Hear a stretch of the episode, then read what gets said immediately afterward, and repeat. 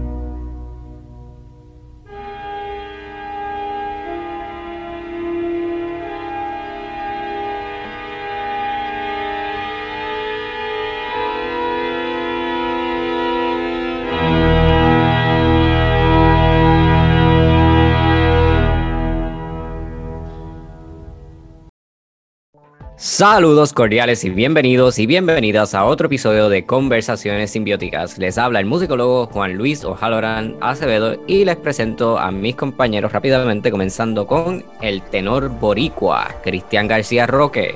¡Saludos! Y el compositor Pedro Emanuel Franco Fraticelli. Saludos, saludos, buenas.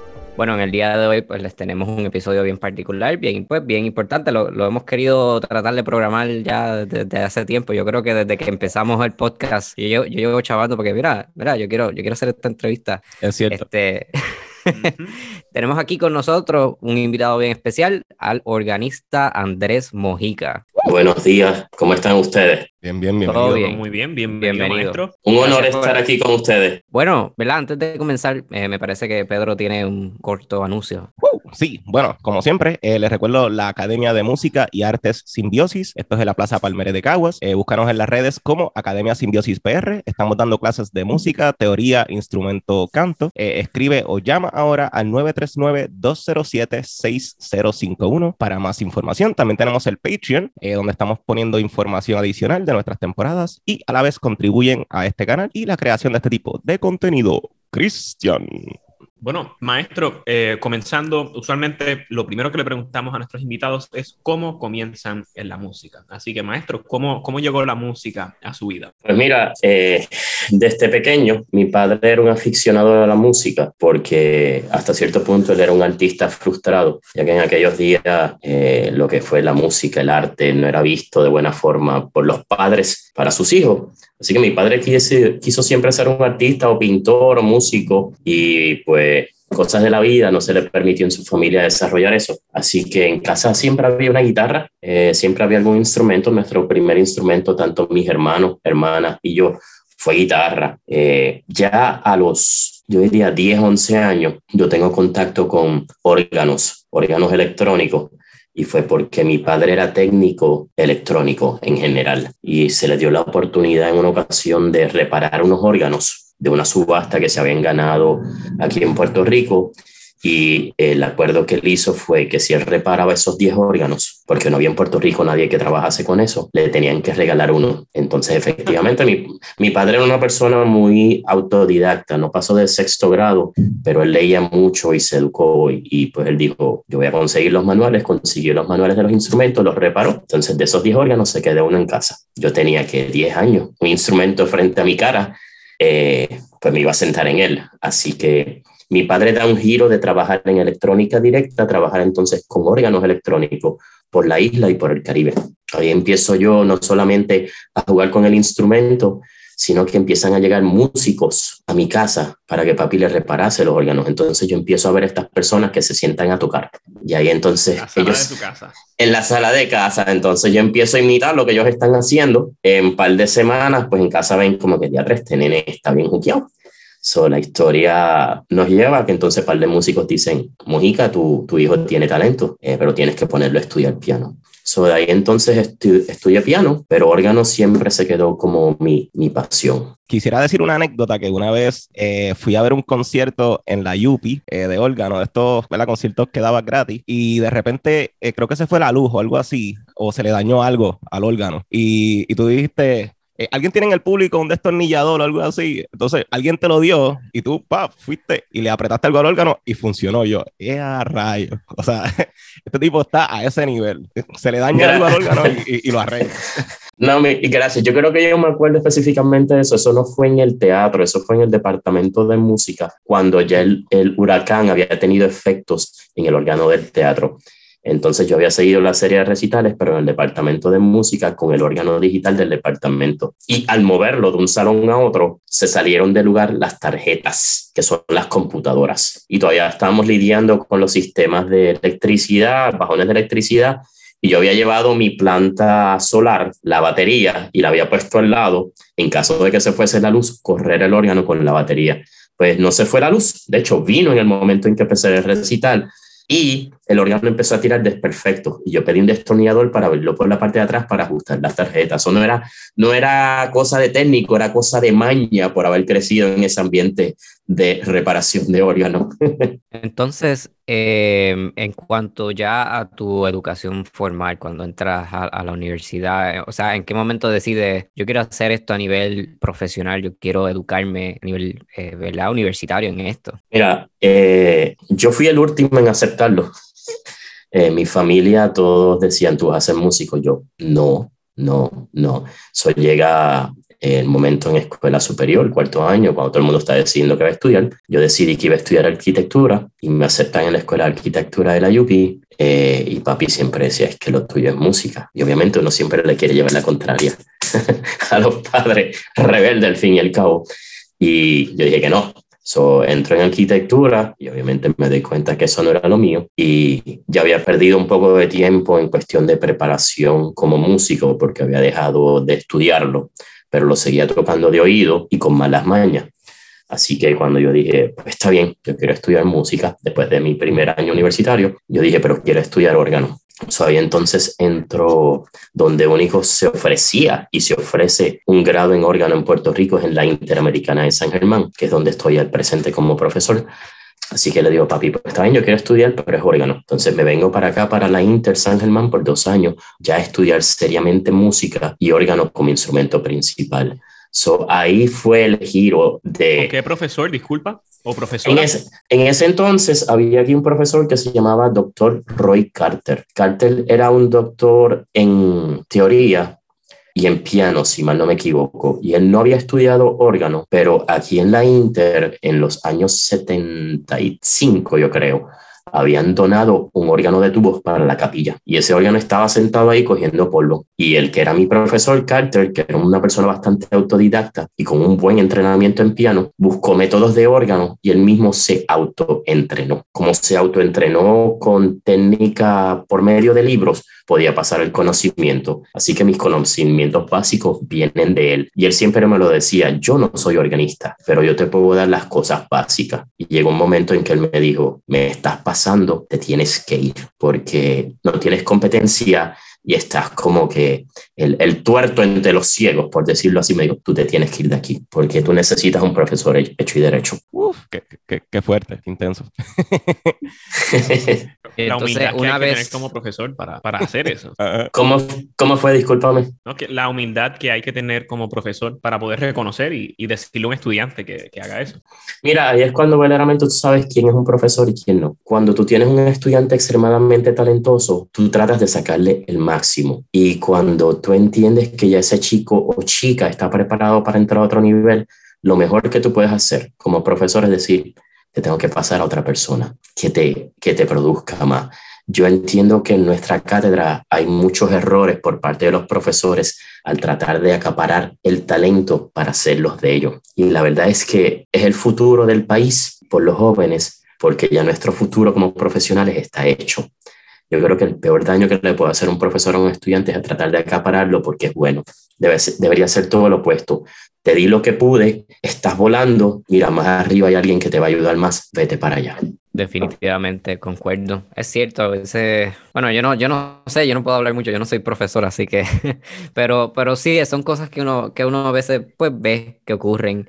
Em, entonces, por esa misma línea, eh, ya una vez sales de la Inter, que viene y te dice, pues mira, tienes que buscar en otro lado, entonces, ¿a dónde es que termina acudiendo? Pues mira, eh, para ser un buen organista, tú tienes que ser un buen pianista. Mucha gente piensa que estudiar órgano, pues te enfocas en el instrumento, la técnica de órgano. No, tú tienes que pasar por un entrenamiento pianístico bien riguroso. Literalmente un bachillerato en piano sería lo ideal antes de empezar un bachillerato en órgano. Realidad es que los estudiantes no hacen eso porque si tú le dices a un estudiante al día de hoy, tú tienes que estar ocho años para sacar un bachillerato en órgano, dice, no, o, por lo menos estudias dos años de piano, después te van a decir, ay no, pues me quedo en piano porque ya estoy a mitad y no hacen la transición. Así que los conservatorios han optado por aceptarlos aunque no tengan la base completa. Y en ese caso, yo lo que hice fue que estuve dos años aquí en la Inter de San Germán y mi profe de órgano me dijo, vete para Estados Unidos. Eh, otros profesores me dijeron, vete, pero yo tenía mucho miedo, yo me sentí inseguro. Así que yo dije, a mí no me molesta en nada seguir desarrollando mi técnica de piano. Yo también, además de órgano, estaba haciendo piano aquí. Así que yo me transferí al conservatorio cuando estaba en Atorrey, de música de Puerto Rico. Ya ya entré a estudiar órgano, eh, perdóname, piano, porque no se ofrecía órgano. Eh, estuve allí con Narciso Figueroa, Héctor Ledux por dos años y pues estaba compitiendo pues con los pianistas, con repertorio de pianistas, pero mi pasión por el órgano era tan fuerte que después del segundo año en el conservatorio yo dije, yo quiero estudiar órgano, yo quiero estudiar órgano y aquí no lo ofrecen y no puedo regresar a San Germán, yo me tengo que ir del país. Así que brinqué el charco y me tiré la maroma de solamente solicitar a una universidad en Estados Unidos, eh, que fue la que más me llamó la atención, ese fue el Conservatorio de Oberlin en Ohio, Oberlin Conservatory of Music, eh, una universidad que solamente ofrece el bachillerato, ellos no ofrecen maestría ni doctorado. Al día de hoy creo que sí ofrecen maestría en algunos instrumentos, eh, pero me llamó mucho más la atención de tener universidad y conservatorio bajo las mismas facilidades. O sea, sacabas un título de conservatorio, pero estabas en un ambiente colegial. Y eso a mí me gustaba mucho porque yo tuve esa universidad aquí en San Germán y cuando entré al conservatorio la perdí, que era solamente músicos. Y como ustedes lo saben, estar alrededor entre músicos, nos odiamos eventualmente. Es una burbuja. Sí, fue. y, y, y se puede volver bien negativa hasta cierto punto. Así que yo quería la diversidad que te ofrecía un campus donde no solamente se ofreciese música. Oberlin es una universidad que es bien diversa, vanguardia en aceptar minorías, vanguardia en tener dormitorios mixtos, vanguardia en 20 mil cosas y me ofrecieron una beca completa por cuatro años que yo no pude. Eso no se le niega a nadie. Así que de ahí entonces me monto en un avión y llego por primera vez, viajo a Estados Unidos y fue a hacer el bachillerato.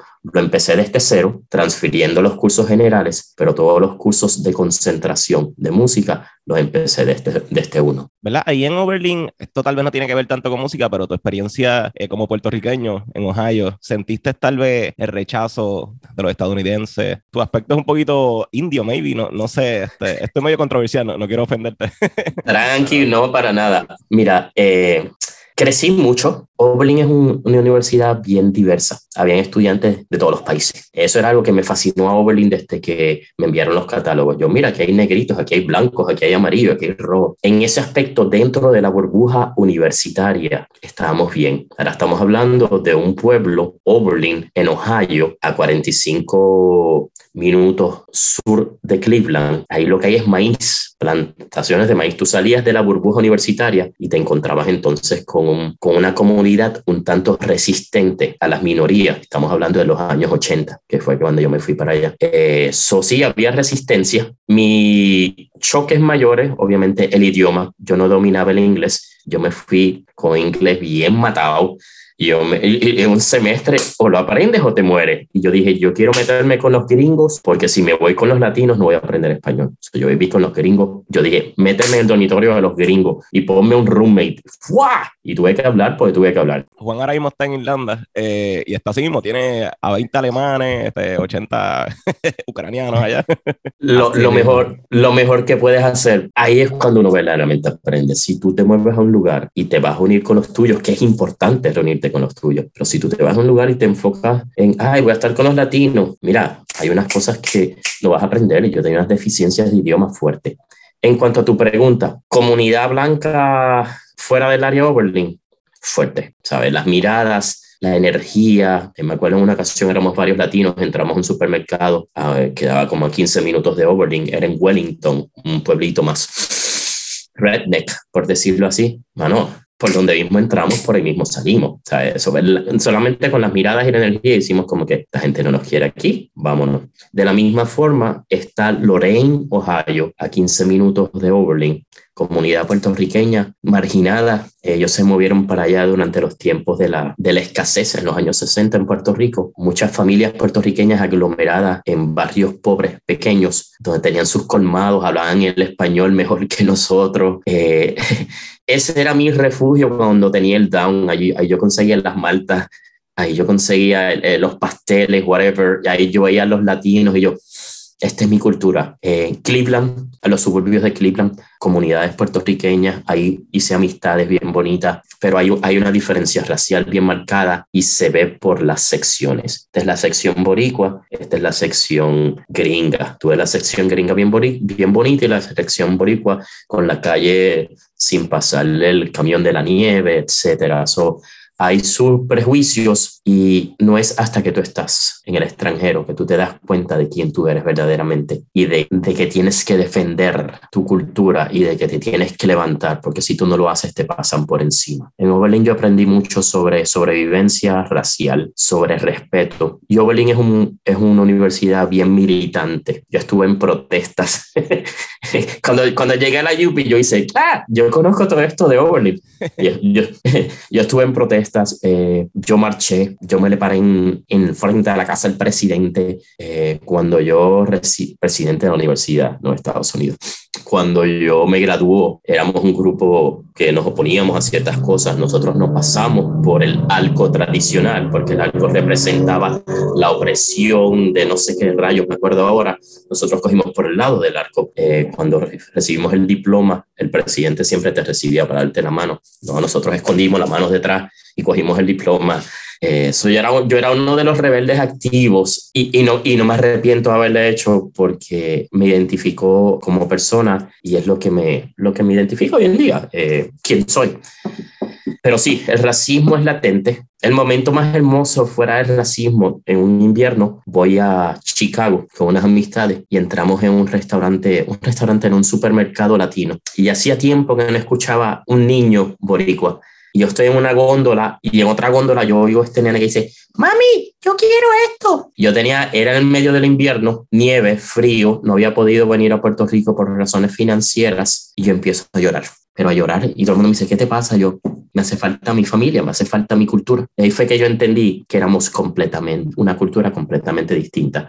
Vivimos en un lugar que es una colonia, me estoy metiendo en política, pero no pertenecemos a esa cultura y nunca seremos parte de esa cultura porque somos completamente distintos y ellos no nos quieren de todas formas. no hay que buscar más nada. So, ahí fue cuando verdaderamente mi identidad boricua hizo como que, ¡pum! Este es quien soy yo. Con un niño hablando en otra góndola. Yo siempre seré boricua donde quiera que vaya y mi pelo rizo, digo, ya no tengo mucho, será siempre pelo rizo, eh, mis ojos siempre serán negros, mi piel siempre va a ser oscura y ahora que tengo la barba, pues que me confundan con un musulmán. ¿Cuántas veces no lo han hecho en el aeropuerto y me han chequeado hasta el...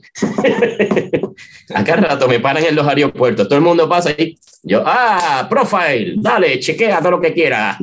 So, anyway, Fíjate, sobre eso que dice, me gustaría que Juan dijera también su experiencia y que la compararas, porque sé que estás viviendo algo parecido ahora mismo. Sí, es parecido, pero pues la única diferencia es que aquí no hay ningún boricua. que por más que he buscado por todos lados, no. Pero fíjate, encontré, encontré una dominicana, pero ella lleva viviendo fuera, fuera de República Dominicana mucho tiempo también. Eh, pero, o sea, no he tenido, eso fue una vez que la conocí, pero hasta ahí quedó Pero sí es cierto, o sea, bueno, por lo menos mi experiencia acá es, un, es una universidad donde yo estoy, no es un conservatorio nada más, o sea, tiene la escuela de música y tiene la universidad así mismo. Y también bien diversa, aquí hay personas de, de un montón de países, de India, de, de, diferentes países en África, de Estados Unidos, de todos los países de, de la Unión Europea, o sea, y por lo menos mi experiencia acá, yo no me, en ningún momento me he sentido discriminado o o no he sentido una mirada rara o algo así. También hay que, ¿verdad? Dicho sea de paso, yo soy un despistado, yo ando por la vida eh, como si no me importara nada. o sea, yo no sé, si me miran mal, yo no ni cuenta me doy. Pero por lo menos yo no he sentido nada. Este, pero sí, eh, eso que mencionas de, de sentirse, ah, de descubrir la identidad propia de uno, sí, yo lo siento, definitivamente. No sé, es, es algo de estar lejos de casa y, y, y, ver las noticias, ver lo que está pasando y, y, uno sentir aún más coraje de que uno sintiera si uno estuviese allí, porque uno siente como pues como, como inútil, como no puedo hacer nada porque no estoy en la isla, no, no, no. entonces pues ese como, que coraje. Y bueno, a cada rato yo, ¿verdad? Yo no, yo no, yo no es que yo, yo no hacía esto en casa, pero ahora a cada rato yo pongo el gran combo ahí a todo volumen, compré una botella de, de Bacardí, este, enganché una mega bandera en la, en la ventana, con el azul correcto, por cierto. Este, Esa es la que está allá atrás. esta, esta. o sea, sí, vivir fuera te, te, te, revela ciertas cosas sobre, tu, sobre tu, tu persona, sobre tu identidad. A la misma vez que aprendes sobre otras culturas. O sea, Yo ahora mismo, yo, o sea, yo no, no hay latinos aquí con quien compartir, pero uno aprende un montón de, de, las personas, o sea, ahora mismo de los irlandeses, que Irlanda, la historia de Irlanda es bien interesante, la trayectoria, o sea, las luchas de independencia que tuvieron ellos son bien similares a las que tuvo Puerto Rico y, la, por los momentos por los cuales está pasando Puerto Rico ahora mismo. Este, pero, pero sí, ¿cómo, cómo lo pongo? Este, me identifico con lo que, con lo que menciona Andrés. Sí. Eh, ¿qué? Dale. No, sí, eh, sí, y obviamente lo menciono porque todas estas cosas de la vida pues influencian al final en el arte. Es como cuando nosotros estábamos estudiando, eh, que pasó María, después pasaron los temblores, después pasó eh, lo de Ricky Rosselló, y todas esas cosas influyeron en el arte en general y en las protestas del mismo conservatorio, que no suelen hacer protestas, e hicimos protestas. Eh, yo hice una obra este, política, eh, o sea que todas estas cosas influencian en lo que, pues, en la producción artística al final del día. Entonces, en Oberlin, eh, es que tú eh, te pusieron a, a tocar a Messian. bueno, eh, fíjate, eh, Messian no lo toco, lo evité, lo evité. Eh, yo tenía un poquito de, de, trauma con música contemporánea. Yo era más, Oberlin es bien barroco, pero mi profesor había estudiado en Francia y había estudiado con Messian, entre otros, y había tenido de hecho, en, en, en, la oficina de mi profe había una carta de Oliver Messiaen felicitándolo por sus ejecuciones de sus obras. Así que cuando mi profe me ve a mí, ah, pues un boricua, ah, pues este es católico, ah, pues vamos a hacer repertorio mesiano. Y yo, no, no, yo no quiero hacer eso. Me obligó en una clase de literatura a hacerlo, pero nunca lo hice para ningún recital. Y evité Messiaen, Oliver Messiaen lo evité muchísimo y me tomó un poquito de tiempo como de digerir su música. Ahora, cuando fui a hacer el doctorado en Kansas, mi maestro de Kansas también estudió en la escuela francesa y me dijo, ah, me imagino que has hecho Oliver Messiaen. Y yo, sí, he hecho par de... Y me dijo, eh, tú hiciste el Oliver Messiaen, ¿verdad? Par de suites. Y yo, mmm, no, ¿verdad? Él me dijo, ah, yo le dije, pues está bien, hacer un movimiento. Y me dijo, no, la suite completa. Y me jorobó hasta la muerte y me hizo tocar Messiaen y no me dejó pasar una. Y yo, profe, ya. Y me decía, no, yo quiero que tú seas la autoridad de Oliver Messiaen en el Caribe. Y cuando terminó conmigo me dijo, a ti no hay quien se te tira ahora encima vaya con seguridad. Y no me arrepiento, aprendí un montón. eh, no sé, no recuerdo qué obra es, me, me, puedes decir cuál, pero recuerdo en el foro de composición que tocaste una obra que básicamente son acordes y es bien lenta. Eh, y son acordes, pero cuando termina la obra, uno siente como, es algo bien extraño. Uno siente, es como una experiencia espiritual casi todo. Es. Mira, yo creo que eso fue de Jean Langlais, compositor francés, y era solamente acordes sostenidos, una pieza corta como de dos minutos la es que no me acuerdo, eso fue durante el huracán y tuvimos ese, ese, ese, atraso en esa clase, bendito, que nunca terminamos el proyecto. pero yo creo que fue esa pieza de Jean Langlais, que no me acuerdo ahora del nombre, pero eran acordes y te daba la sensación de que te llevaba una nueva dimensión, como un mantra de dos minutos y medio. No me acuerdo ahora del, título de la pieza, pero sí.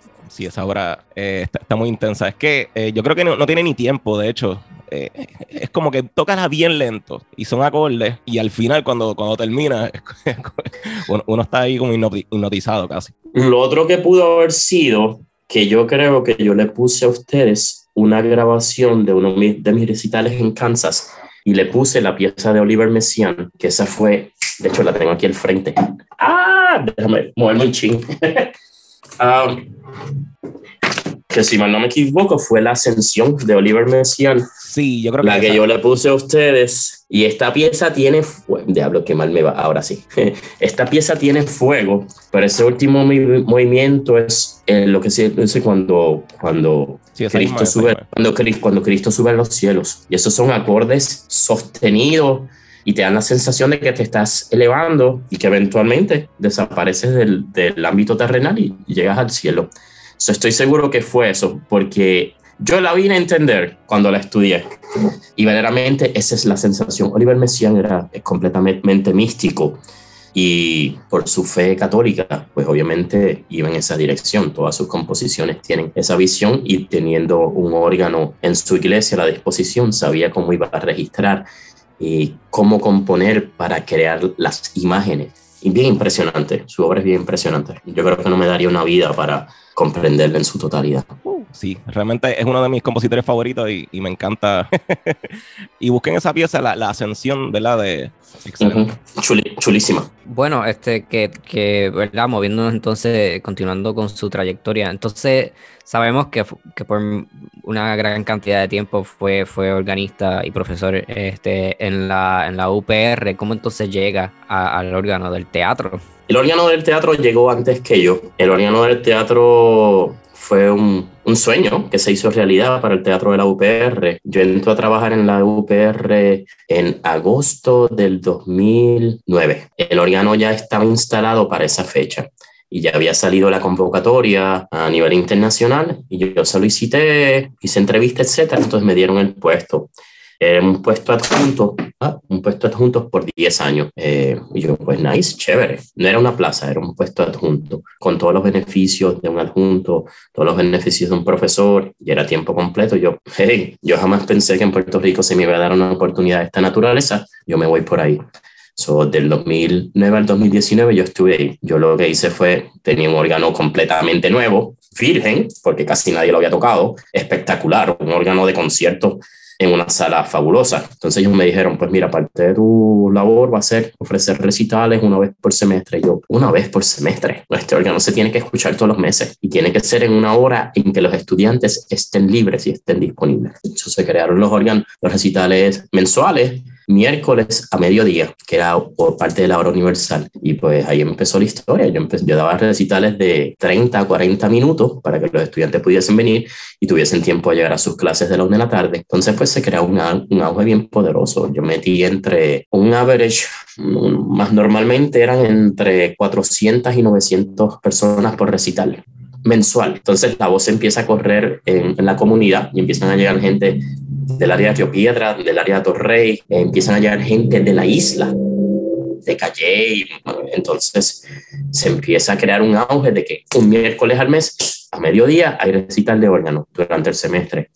Fue chulísimo, al nivel de que se hicieron cosas chulas. Yo, yo no me arrepiento de esos 10 años que estuve ahí y logré hacer un festival de órgano, trayendo organistas de extranjero. Eh, logré exponer el órgano con la orquesta sinfónica, ya que estuve de solista con ellos. Después, durante el Festival se me dieron un recital de órgano solamente, incluyendo obras puertorriqueñas para órgano que nunca se habían escuchado en la isla, que yo solamente las había interpretado. So, fueron unos 10 años bien poderosos en el mundo organístico de la isla, que llegaron a un fin muy lamentable. La, eh, la Inter, me preguntas por la Inter. Lo que sucede es que durante el huracán María, el órgano de la Yupi sufre indirectamente. Los vientos y la lluvia directamente no atacaron al órgano, pero la acumulación de agua, la humedad, hongo, etcétera, afectaron al órgano. Y eso entonces pone un órgano fuera de función. Entonces, cuando yo entro al teatro, una vez se acaba el huracán, que aún había lluvias, etcétera, yo digo,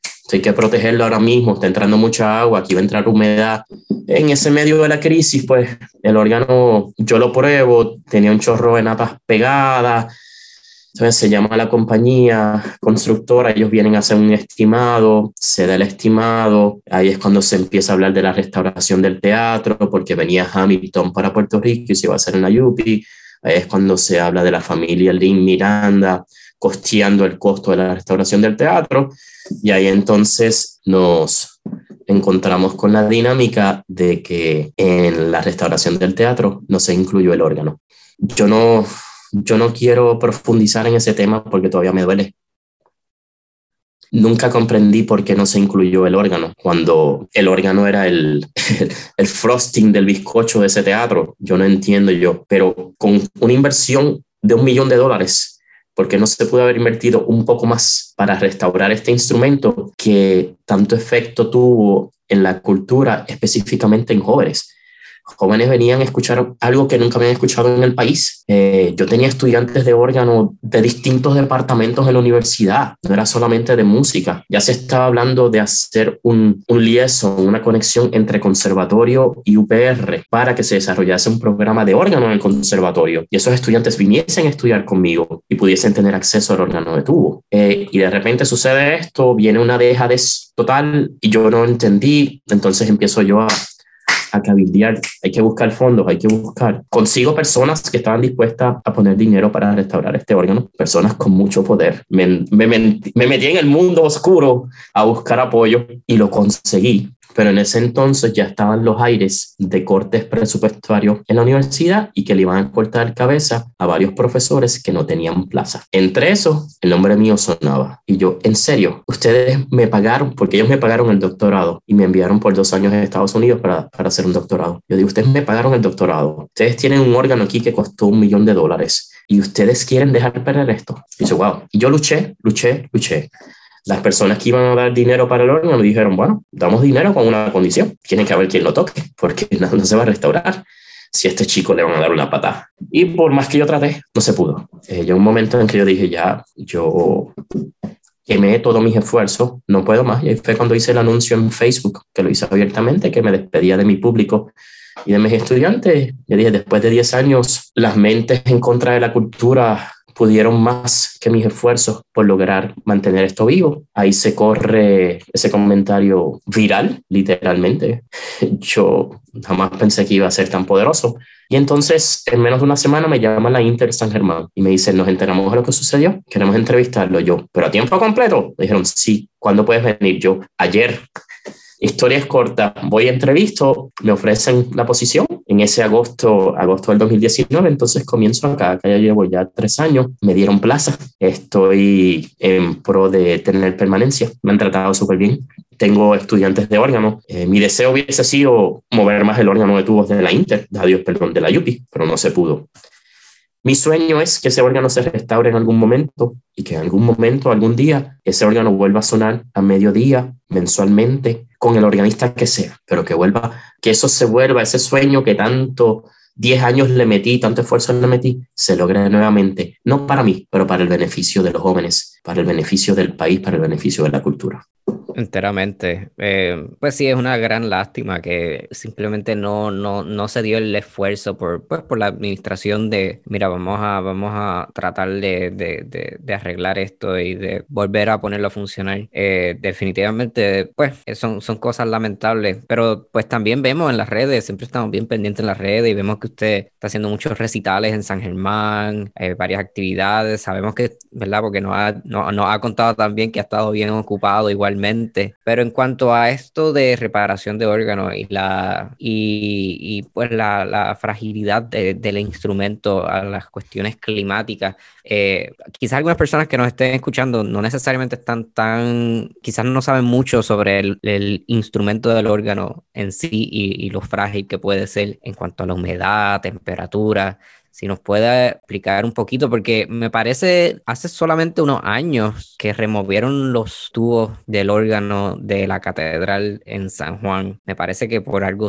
bien similar igualmente, ¿no? Mira, el órgano de la catedral en San Juan, eh, eso es otra historia, pero te voy a dar aquí una sinopsis. Estamos hablando de un órgano que se instaló en el 1898, antes de la invasión americana, un par de meses antes de la invasión. Ese era un órgano nuevo en ese entonces. Obviamente con la invasión, la Iglesia Católica pierde el poder. Al perder el poder, entonces hay el presupuesto para mantener instrumentos, para mantener la orquesta que tenía la catedral, el organista a tiempo completo, los cantores, etcétera, se va a pique. Con eso se va a pique la música que se estaba componiendo en ese entonces. Muchos de los músicos al cambio de soberanía pues se van para Islas Canarias, otros lugares, o se llevan su música con ellos. Pero el órgano se queda allí. El órgano sonó por un tiempo, yo nunca lo escuché, pero el órgano sonó y al pasar del tiempo pues se, se sigue afectando. Los tubos que viste que removieron de la catedral se removieron porque la base de madera donde estos tubos estaban descansando, aparentemente tenía suficiente polilla y no iba a aguantar el peso de los tubos.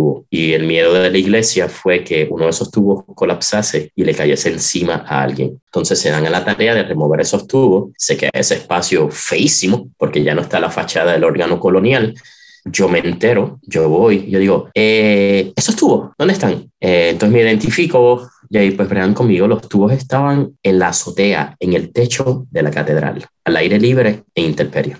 claro, estamos hablando algo de que ya no, eso es una fachada solamente. Es como si esta es mi cara, pero detrás de mi cara lo que hay son gusanos podridos y no hay más nada, pero lo que ves al frente, eso es lo que había ahí. Detrás de ahí, detrás de esos tubos ya no había más nada pero es una fachada histórica, es una fachada del tiempo colonial español. Esto cae dentro de la protección del Instituto de Cultura. Empecé a hacer llamadas para ver si eso se podía restaurar, nada que ver. Pero logré que sacasen los tubos de la intemperie, porque ellos pensaban que eso eran tubos de, qué sé yo, de verja, whatever. Y yo dije, no, yo dije, déjame subir. Entonces subí allá arriba, yo, Limpió uno de los tubos, de, tenía ya moho, le limpié un poquito. ¿Qué fecha dice aquí? 1898. Yo, ok, esto es histórico. Entonces me pusieron historia en el techo a coger salitre. Entonces yo los friqué, yo le dije, están jugando con fuego. Entonces los, los removieron y los, están dentro de la catedral, en el mismo balcón, pero están acostados. Como bien sabemos, la catedral no tiene presupuesto ahora mismo para restaurar esa fachada y ponerla a la forma. El sueño es, y querían ir en esa dirección, es poner un órgano de tubo nuevo en la catedral. Eso era un proyecto que se está empezando a trabajar y con esto de la pandemia se fue a ajuste. Está en una fermata bien grande y yo no sé si eso va a ser realidad. Ojalá que lo sea. Pero había una visión de restaurar esa fachada y poner un órgano de tubo nuevo dentro de ese espacio. El órgano de tubo sí es un instrumento bien sensible. En el caso de la catedral, eh, los órganos que tenían allí instalados, porque ese no fue el, uno, el único, hubo muchos órganos que hubo en la catedral antes de ese. Eh, muchos de ellos tomaban el aire, las turbinas tomaban el aire del exterior. Está muy cerca de la playa. Lo que va a entrar dentro es salitre. Todos estos órganos en, menos de 10 años ya estaban inservibles por la humedad, por el salitre, etc. Un órgano como el de la Yupi, por ejemplo, está cerrado y está con aire 24/7. Ahí no iba a entrar humedad. Ese órgano se mantenía extremadamente estable. El órgano de la Inter San Germán. Estamos acá, estamos apartados, está en la capilla. Un órgano extremadamente duro, cumple 50 años en tres años eh, todavía funciona y está bien. Yo lo uso todas las semanas para dar clases de órgano. Eh, se mantiene. Todo depende de dónde esté buscado y todo depende del mantenimiento. Mucha gente dice que el órgano no es, un, no es un instrumento diseñado para el Caribe. Son falacias, porque si tú te vas por las islas del Caribe, muchas islas del Caribe tienen órganos que funcionan muy bien. Y ahora mismo, ya el órgano de la Yupi, aunque no sirve, no es el más grande de todo el Caribe. Hay uno en una de estas islitas pequeñas que se le comió los dulces hace rato y es nuevo. Y está, yo, yo vi una foto y yo, ¡ja! Y tanta madre que hablan de que el órgano no está diseñado para el Caribe Mano, es cuestión de mantenimiento, como cualquier otra casa. Sol, que si la polilla, que si esto, eso se trabaja, eso se trabaja. El órgano de la Yupi está hecho de cedro. Toda la madera de ese órgano es cedro, con el propósito de que no le dé polilla. Ese órgano vino aquí preparado para la guerra, pero como hubo desperfectos en el techo de la Yupi, no estaba preparado para el huracán. algún día sobrevivirá. Y realmente eh, quiero agradecerte porque si no fuera por personas como tú, realmente nunca pasa nada en Puerto Rico. Hace poco estábamos hablando con John Márquez y a la WIPR, al canal, el gobierno le recortó completamente los fondos. Que si no llega a ser por una sola persona que hizo lo mismo que tú hiciste, buscó inversionistas y, dinero de todos lados, ahora mismo ese canal ni existiera. Así que hacen falta personas como tú que, pues, que quieran que las cosas pasen porque si no, pues nada pasa. Que Cristian, creo que fue, eh, dijo que aquí en Puerto Rico nadie tiene dinero para hacer nada. Y en el momento pareció fuerte, pero con cada persona nueva que hablamos, nos damos cuenta que es cierto. Nadie tiene dinero para hacer nada. Y es, y es un poquito fuerte. Mira, yo te diría que mi generación está aquí y llevamos embajada hasta cierto punto. El futuro son ustedes. Esto que ustedes están haciendo ahora, levantar la voz y ponerla abiertamente bajo las redes, que es un éxito, eh, llevar el mensaje a una generación que se está levantando, a una generación que tiene una visión distinta, que ya no es ni rojo, ni azul, ni violeta, es una generación que está pensando, si no hacemos algo, este país se nos va a caer encima. Y este medio de comunicación es lo que está llegando a esos jóvenes y es lo que está creando conciencia ah, para que entonces estos estas cosas donde no hay billete, porque el billete está a mano, va a aparecer. Yo tengo mucha fe en tu generación. No, y quería decir también que cuando lo despidieron usted, también despidieron un montón de maestros de, de danza y de teatro, eh, que fue como si hubiera sido un ataque hacia los maestros de arte de la UPI, que realmente pues, es lamentable, es lamentable. Y, conozco muchos maestros de eh, aprodanza también que, que, los despidieron de la UPI y después los enviaban para la isla, para escuelas random de la isla. O sea, algo bien. Pero nada, lo importante es que pues pudo resolver, está en San Germán, están haciendo lo que, lo que supone que haga, así que de eso se trata, de seguir intentándolo. Realmente vivir en Puerto Rico es, es como tú dices, vivir en guerra constantemente. Mira, lo que sucede es que las posiciones son limitadas y de vez en cuando se abre algo y se tiran 50 mil personas para ese puesto y se lo va a llevar solo uno. Yo tuve la dicha de que yo había tocado recitales en San Germán y por eso reafirmo la importancia de ser visual, no solamente en tu comunidad enana, pero a nivel isla y a nivel internacional. Cuando sucede algo como lo de la Yupi, que yo no diría que fue un despido, fue una, no me renovaron. porque eran 10 años y se vuelve esa otra renovación y no tomó lugar, pues yo, pues, mi nombre ya sonaba internacionalmente. De hecho, muchas amistades en Estados Unidos me dijeron, te queremos acá, necesitamos un organista hispano eh, para tales iglesias, whatever. Y yo, yo no me quiero ir de mi país, esa sería mi última opción. Pero yo había tocado recitales en San Germán, eh, yo había tocado recitales en otros sitios, y pues cuando eso sale, ellos reconocen mi nombre y dicen, uh, Mojica, el organista, lo queremos acá, vamos a entrevistarlo. Y, y, y no fue una, y lo digo porque así fue, no fue una convocatoria Sencillamente ellos dijeron, lo queremos acá, venga una entrevista, una entrevista de media hora y ya me habían ofrecido ahí el puesto y yo, ¿en serio? ¿En serio? Llamaron todas las, los administradores, me hicieron preguntas y yo, teatro, esto es una entrevista. Eh, no, fue, no fue la famosa convocatoria de tres meses. Ese, ahí hay una gran diferencia entre el sistema público y el sistema privado. El sistema privado puede tomar unas decisiones sin tener que pasar por un proceso burocrático. Eh, claro, yo entré por contrato. Aquí yo entré por contrato.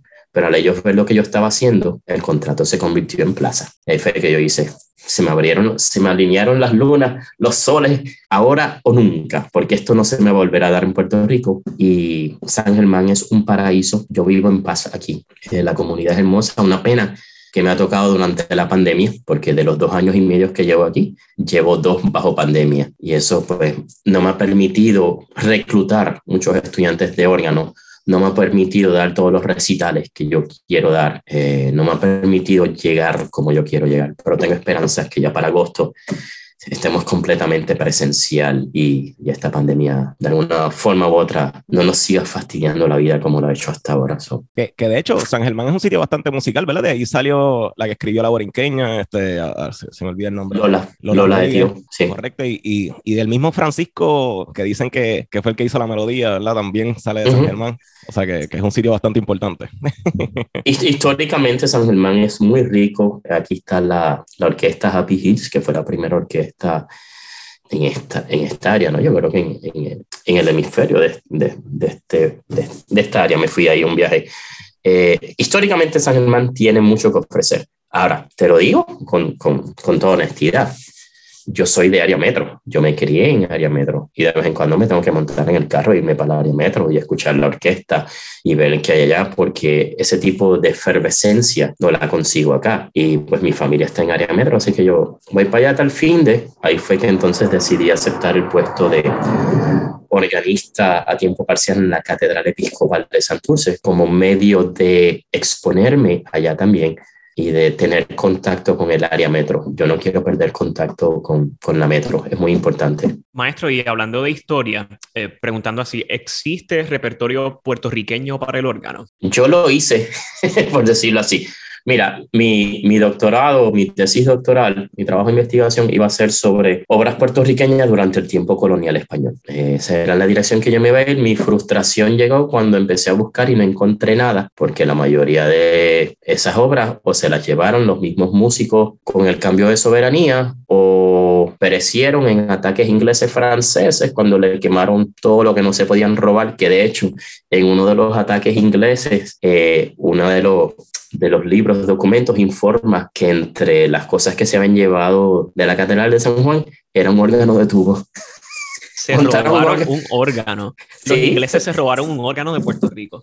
Sí, eh, eso documenta que lo que no podían robarse lo, quemaban. Así que me frustré en cuanto a conseguir obras del tiempo colonial español y procedía entonces a contactar eh, compositores boricuas contemporáneos para decir, ¿tienes algo para órgano? Ya había hablado Armando Bayoro, que está radicado en Washington, D.C., ya tenía una pieza para órgano y me dijo, toma, yo la tengo hecha, úsala. Eh, William Ortiz ya tenía una pieza para órgano, me la puso a su disposición. Eh, vi en unos archivos que Raymond Torres Santos ya tenía una pieza para órgano y él me dijo, no, esas piezas fueron experimentales, pero yo estoy en una sabática y yo te voy a componer una obra. Y yo, en serio, o él me compuso una obra eh, lo mismo Carlos Lamboy. Carlos Lamboy ya me había compuesto una obra en otra ocasión. Yo, Carlos, voy a hacer mi tesis doctoral en música de órgano por compositores, compositoras boricuas. ¿Tú me compones algo? Y él, sí. Yo le dije, pero méteme elementos boricuas.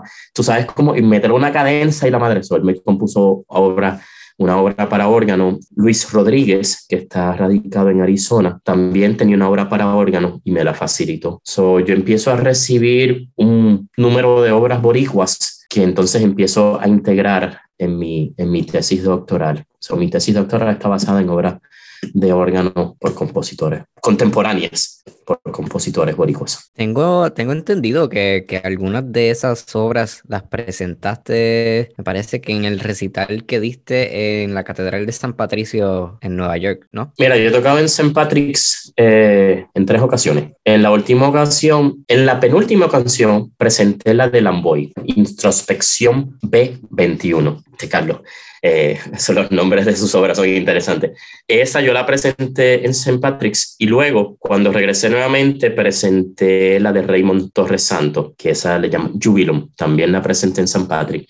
Yo le prometí a los compositores boricuas que parte de mi compromiso es presentar sus obras en mis recitales, ya sean locales o en el extranjero. Se me olvidó mencionar también que incluí, incluí, qué lindo, incluí obras de Roberto Milano. Eh, Roberto Milano es un compositor de descendencia italiana, pero americano que se, como ustedes bien saben, se establece en Puerto Rico y tuvo parte poderosa en el conservatorio y en el desarrollo de la música sacra en la Catedral Episcopal de Santurce. Él dejó como 20 obras para órgano, de las cuales yo tomé tres de ellas y las presenté. De, hecho, cualquier que tenga interés, esas obras están en el manuscrito original en los archivos de la biblioteca del conservatorio. Y hace falta alguien que se dé a la tarea a sacar esto del manuscrito y ponerlo digital y crear una colección de sus obras eh, para que estén disponibles para futuros organistas. Yo no lo puedo hacer todo. Necesito jóvenes que tengan interés en esto. Ahora, si alguien se tira en esa tarea, yo estoy en la mejor disposición de ayudarles en el proceso eh, de, de, edición y decir, mira, esto debe ser esto, porque para el órgano esto no funciona. Porque los manuscritos manuscritos pues son manuscritos y tienen errores y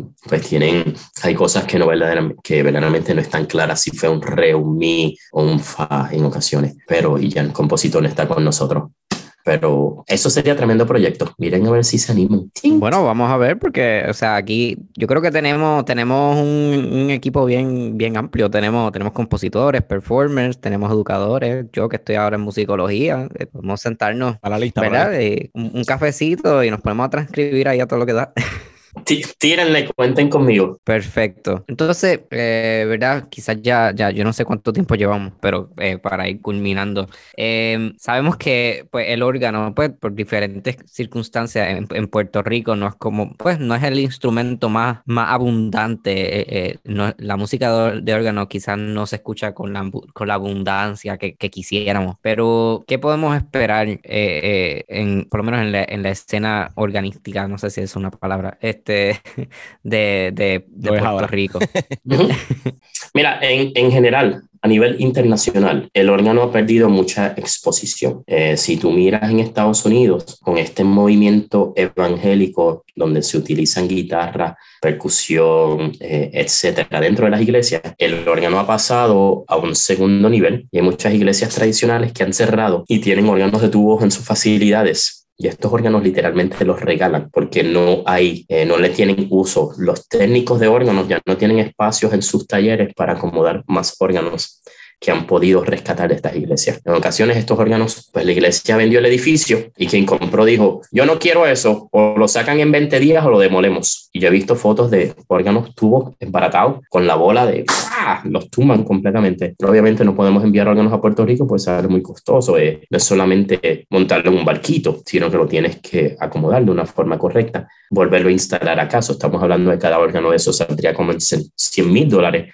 instalado en Puerto Rico, a pesar de que no lo regalarían.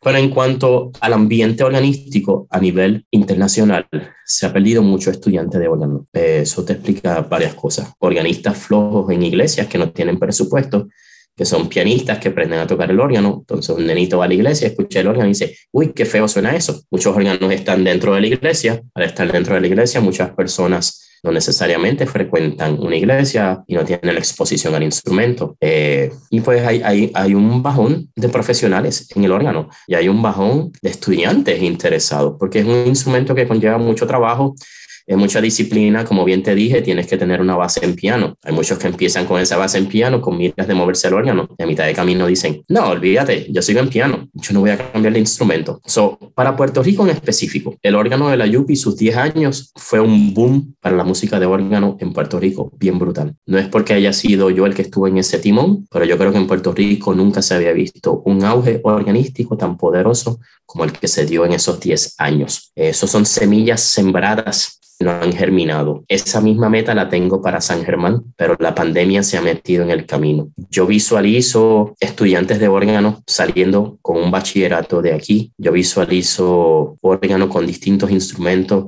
Yo visualizo escuelas del área teniendo la exposición al órgano de tubo, que es algo que he querido hacer, pero la pandemia no me lo permite. Nuestro futuro está en los jóvenes. Si tú expones el instrumento a los jóvenes y le das la oportunidad de escucharlo y de tocarlo, los vas a tener. En la UPI yo traía niños hasta de pre-pre y los metía en el teatro, citas individuales para que escuchasen el instrumento. Pre-pre, kinder, primero, eh, escuelas libres de música, porque tienen que escuchar para que se enamoren del instrumento. Y mi meta es, pues ya como ya le dije, ya yo voy en bajada, ya yo en 10 años me puedo retirar. Mi meta es eh, dejar un legado organístico y prender la mecha para los futuros organistas del país. Esta pandemia pues me tiene en, en la fermata dolorosa. Eh, hago lo que puedo, tiro de vez en cuando en Facebook una grabación aquí y allá, paso anunciando recitales, pero estoy loco porque esto acabe ya para poderlo hacer como se tiene que hacer y tener el impacto que deseo que tenga. No me sorprendería si de aquí a dos años yo tengo una escuela organística aquí con poder. Bueno, y para finalizar, eh, me gustaría, hace poco fui al MAC a, a, ver el documental del Orfeón y pues vi que, que saliste en, en, el documental, me gustaría que hablaras un poquito de, de esa participación del, del, documental en el Orfeón. Pues qué bueno que salió, porque ellos no me han dicho nada y estoy loco por verlo. está buenísimo, eh, está buenísimo. Bueno, ah, pues, ah, mira para allá, qué brutal. Mira, mi relación con Orfeón va desde que yo regresé a Puerto Rico, estamos hablando 2000, yo regreso a Puerto Rico en el 2003 y yo empiezo a colaborar con Orfeón como organista en ocasiones especiales como en el 2005. Viajamos a Italia, entre otras cosas, y ahí siempre hemos mantenido una relación bien cordial entre los directores del, del conjunto y yo y he seguido la trayectoria de ellos, que es admirable. Una, un coro boricua que ha buscado presupuesto y ha logrado mantenerse aún a pesar de todas las amenazas hacia la cultura, cuentan con mi apoyo full. Yo tengo una, gran admiración, muy comprometidos con la música contemporánea, porque hubo un momento en que ellos estaban produciendo un CD con un disco compacto al año y ese disco compacto contenía una obra de un compositor puertorriqueño.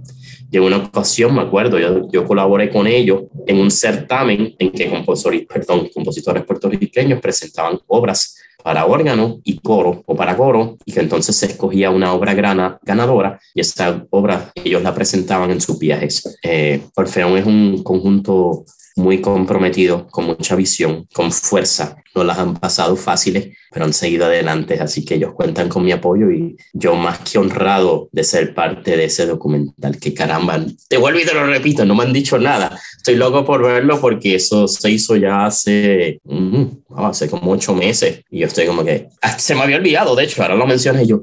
¿En serio? So, deja que los coja. Ahorita le texteo.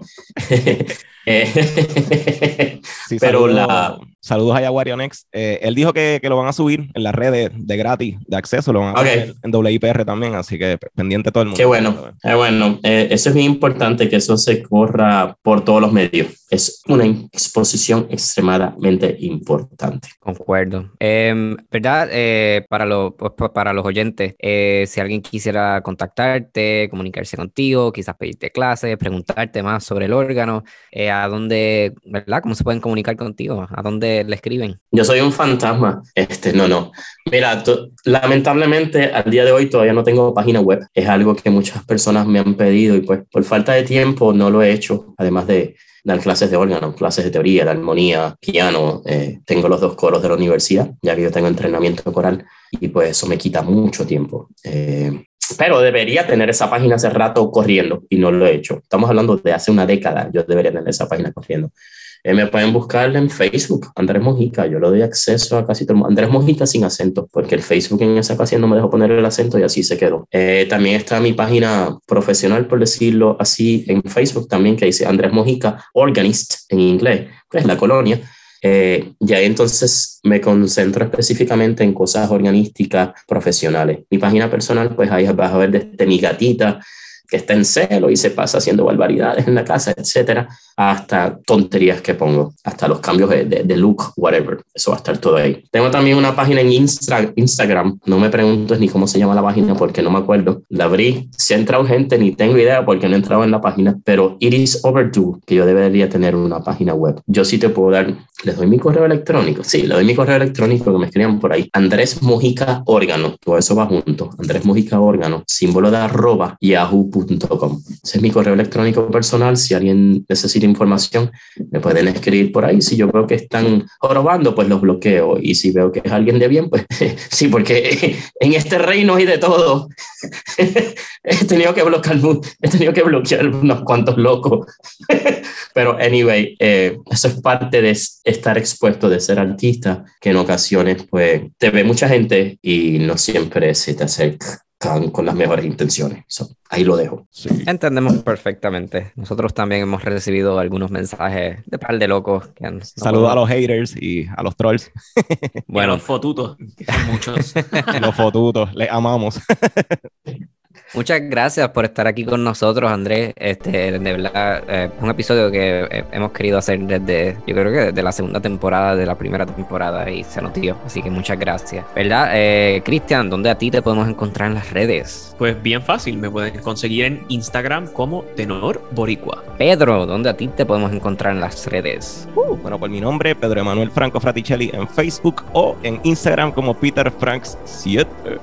A mí me pueden encontrar en Facebook como Juan L. O'Halloran. O'Halloran es O apóstrofe H A W E L O R A N. Hasta yo me confundí. Este, el Instagram es J JL. O'Halloran se deletrea igual, sin el apóstrofe. Eh, quizás lo cambie. Llevo diciendo eso ya por tres episodios. por favor. no, no, lo cambio. Pero bueno, el podcast lo pueden seguir en Facebook y en Instagram como Conversaciones Simbióticas y Simbiótica Pod en Twitter. Será hasta la próxima.